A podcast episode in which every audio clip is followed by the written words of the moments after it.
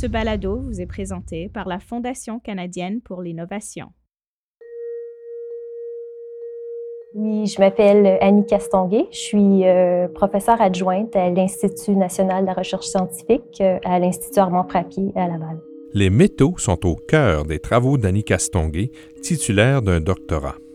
Elle poursuit de la recherche tant appliquée que fondamentale.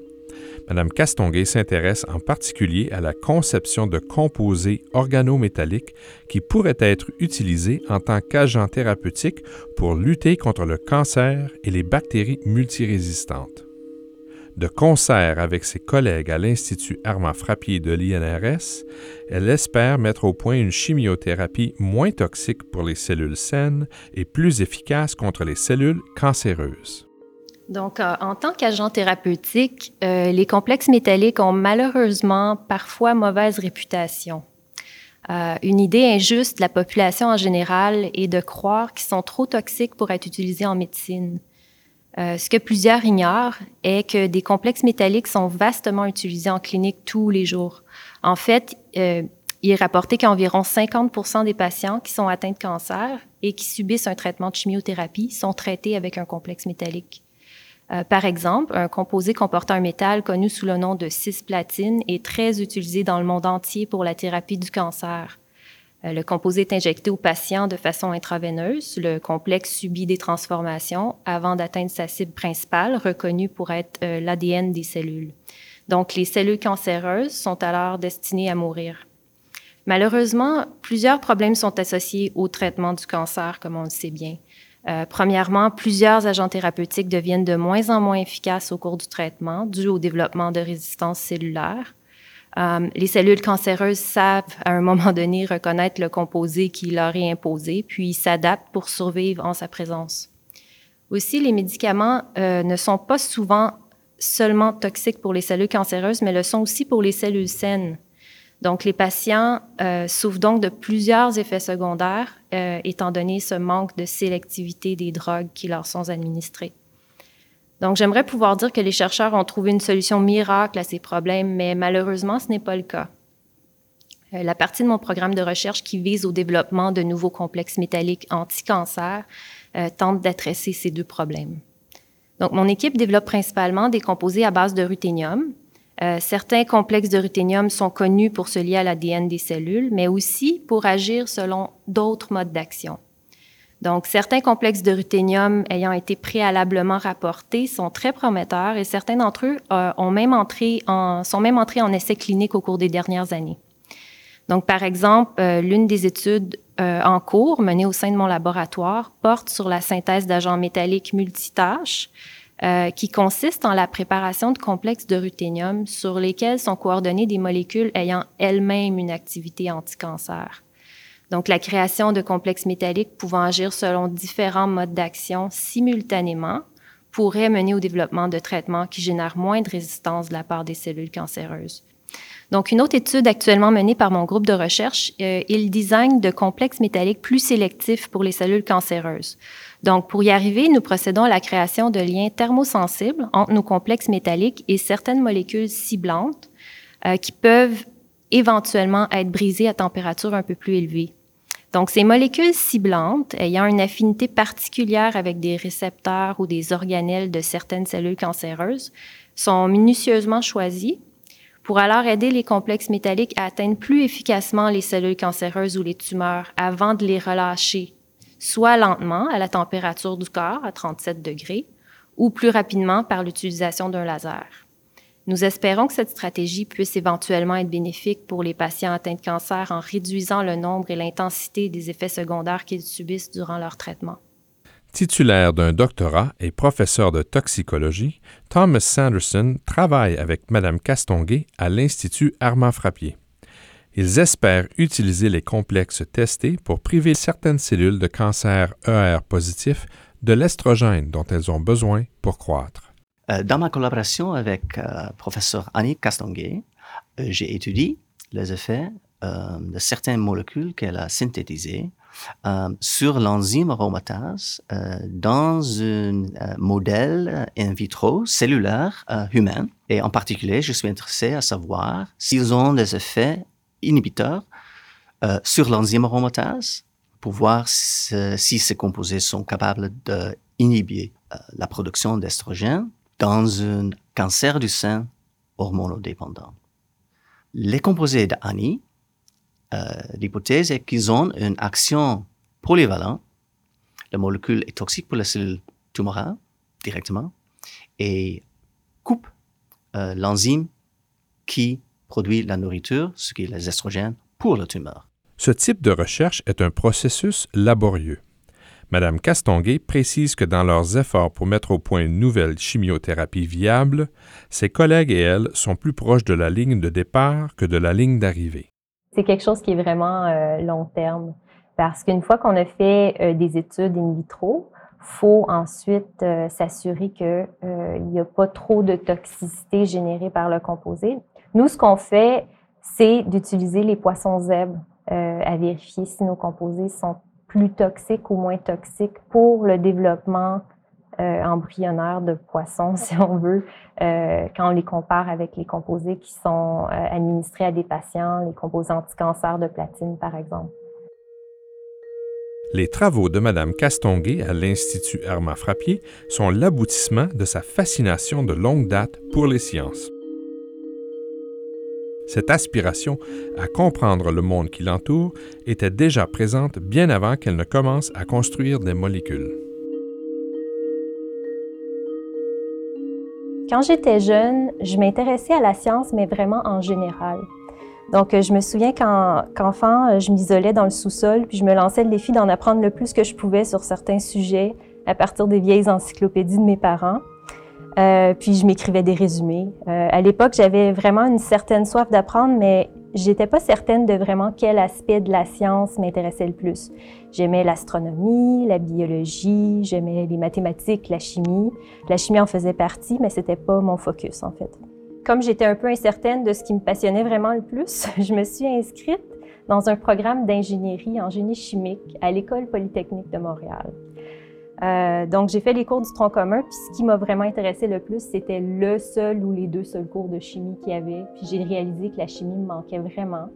Donc, mon cours le, plus intéressant euh, durant le tronc commun, c'était mon cours sur les matériaux. Donc, vraiment, je m'intéressais à, ce qui se passait avec la matière, puis pas nécessairement euh, les mathématiques ou l'informatique, par exemple.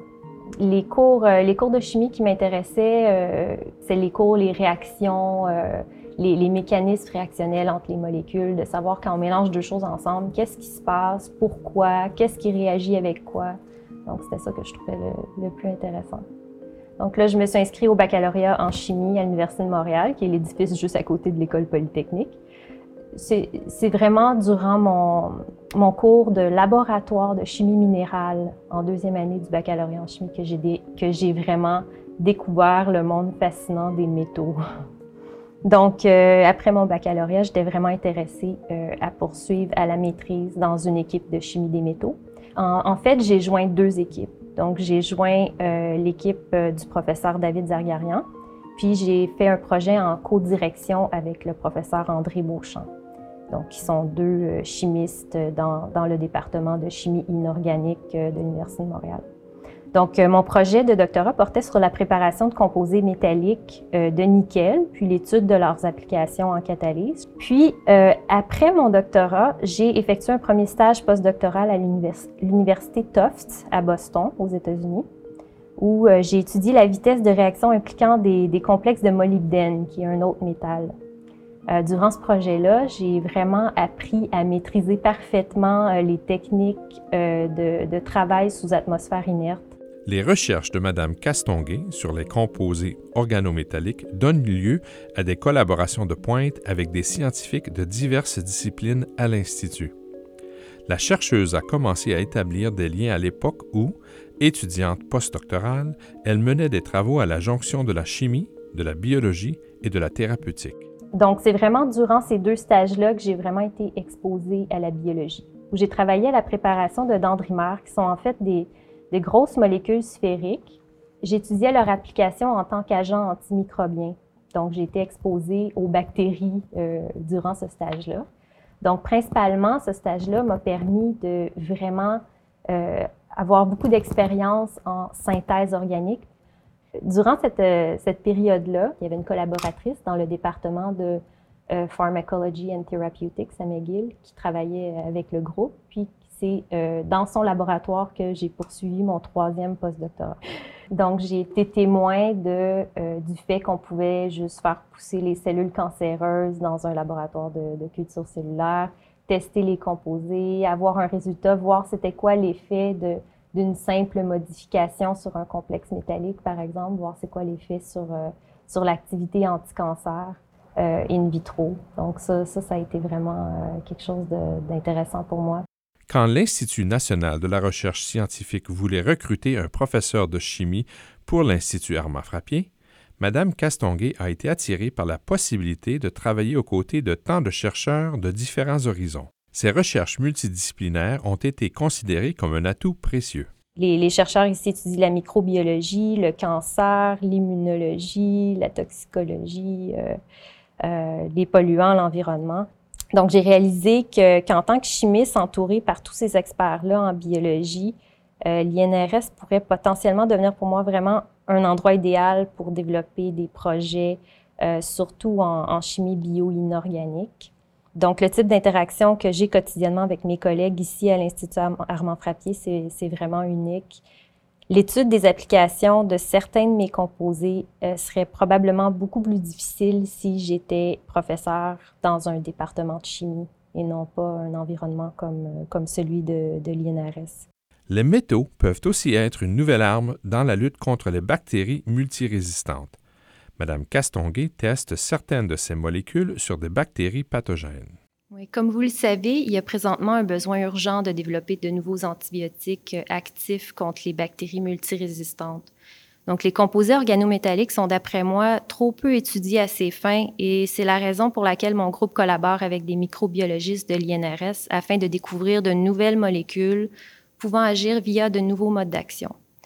Donc, il a été démontré que certains complexes métalliques peuvent interagir avec l'ADN, inhiber certaines enzymes ou bien briser la ou les parois euh, des bactéries. Donc, les complexes préparés dans mon laboratoire sont testés contre plusieurs types de bactéries multirésistantes et se sont en fait avérés très actifs et très sélectifs contre certains pathogènes d'importance. Donc, euh, nous sommes actuellement en train d'investiguer leur mode d'action. Frédéric Verrier est titulaire d'un doctorat et chercheur en microbiologie à l'Institut Armand Frappier. Il travaille avec Mme Castonguay pour tester des composés susceptibles de fournir un traitement dont ont grand besoin les personnes infectées par des bactéries résistantes aux antibiotiques. Et en fait, euh, les recherches de la professeure Annie Castonguay sont originales dans le sens qu'elle synthétise des molécules organométalliques, pour l'instant très peu étudiées pour leurs propriétés antibiotiques. Euh, pourtant, il y a beaucoup d'indices dans la littérature, mais nous en avons aussi dans notre laboratoire, nous permettant, nous portant à croire que ces molécules pourraient être à la source de nouveaux euh, antibiotiques aux propriétés inédites. Donc, euh, ce qu'on a fait, c'est qu'on a déjà effectué plusieurs criblages de différents complexes préparés dans le laboratoire d'Annie Castonguay pour en extraire ceux avec une activité bactéricide.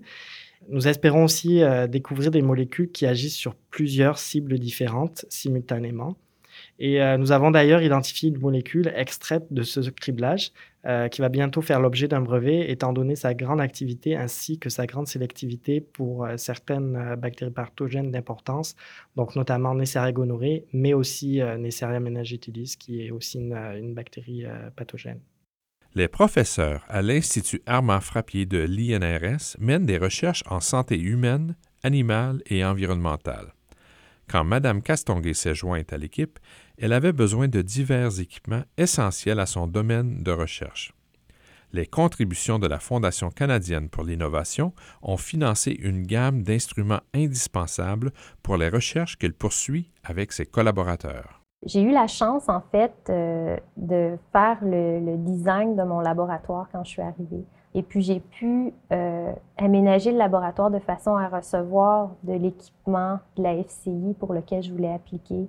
Euh, donc, on a, acheté avec la FCI les trois éléments qui euh, sont essentiels pour faire de la chimie organométallique. Puis, euh, on ne pourrait pas vraiment fonctionner s'il manquait un des éléments, en fait. Donc, c'est très, très, très complémentaire. c'est une subvention qui fait en sorte que non seulement les nouveaux chercheurs peuvent développer leurs projets de recherche, ce qu'ils veulent faire dans le laboratoire, mais ça leur permet aussi de rester compétitifs par rapport aux autres nouveaux chercheurs des autres pays. Ça, c'est quelque chose qui est vraiment, vraiment important. Surtout pour euh, une chimiste qui fait de la synthèse organométallique à l'INRS ici, euh, ça aurait été complètement impossible pour moi d'effectuer ma recherche si j'avais pas euh, ou de développer les projets de recherche que je voulais vraiment développer si j'avais pas eu cet équipement-là. Madame Castonguay reçoit une contribution de la FCI qui l'aide à faire progresser ses travaux et à demeurer à l'avant-garde de la recherche scientifique. Un jour, ces innovations à partir de composés organométalliques pourraient être porteuses d'espoir contre le cancer et les bactéries multirésistantes.